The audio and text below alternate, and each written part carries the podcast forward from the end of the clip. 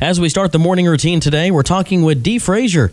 And Dee is uh, a hair salon expert, and we're on the topic here of cutting our hair at home uh, during coronavirus. And uh, Dee, good morning. How are you? Good morning, Brent. I am fantastic. How are you doing today? Hey, we're doing all right. And uh, as we get started here, you might fill our listeners in more about you and your company and where you're based out of and some of the work that you do, things like that. Thank you so much, Brent. I'm so Mm-hmm. excited to talk quarantine here. Well, my name is Dee Frazier. I have over 20 years of experience in the beauty industry. I'm working out of New York and New Jersey. I've serviced hundreds of clients. I've worked on film, theater, and beautified tons of brides. I've also styled artists for private events and taught cosmetology courses at salons for the Empire Education Group.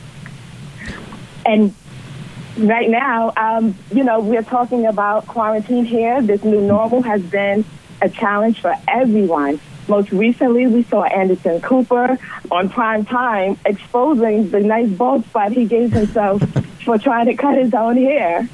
Yeah, I was going to say, uh, you know, there's been a lot of um, videos and pictures uh, on social media Twitter, Facebook, Instagram, people trying to cut their own hair, things like that. I'm sure you've seen some of those.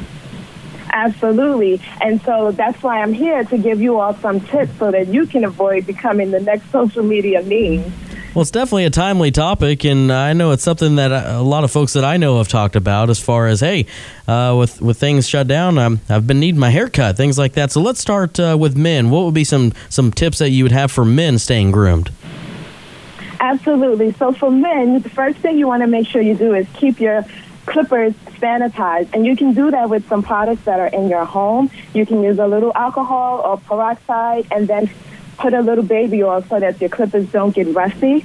But in the case of Anderson Cooper, you want to make sure you use a consistent guard. So the guard is the uh, device that attaches to the clippers to make sure you don't cut too much hair off.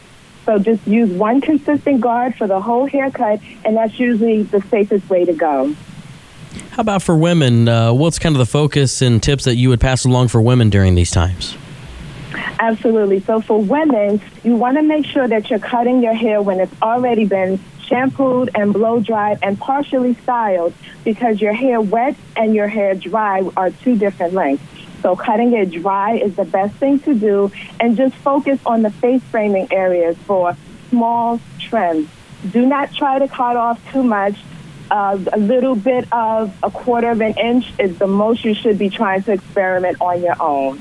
And if you must color your hair, because a lot of us young ladies of a mature age, you want to make sure you're getting a box from the Walgreens or local drugstore that is a fade resistant color. On the box, it will say fade resistant. And how about our kids? Uh, we have to take care of their hair as well. This is true. so, for most parents, it's not usually um, an easy time to do their kids' hair. So, the best thing to do is to make the routine fun. Make sure that they have all of their favorite gadgets nearby, their devices, their plushies, and make the environment relaxing for them, you know? And if you have to, just bribe them, you know, offer to give them a special treat or some extra playtime on their device. And don't worry if it doesn't come out perfect. And I did read on your site that you have over 20 years of hair and beauty experience. You recently launched your own all natural product line. So, Dee, do you mind, uh, just from a personal standpoint, talk about how you've been impacted during uh, the whole um, COVID 19 pandemic? Absolutely. I have not been able to service my clients and I miss them dearly. But what I am doing is offering FaceTime client consultations.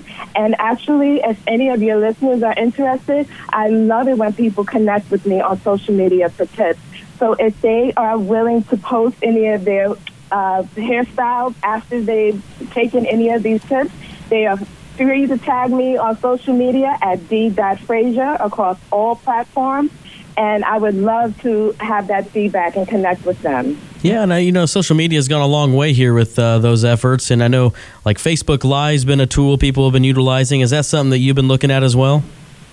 Yes, and I'm also looking at doing um, Zoom meetings and um, different types of FaceTime interactions or live videos so that I can continue to help my clients maintain their hair until I can get my hands on them again.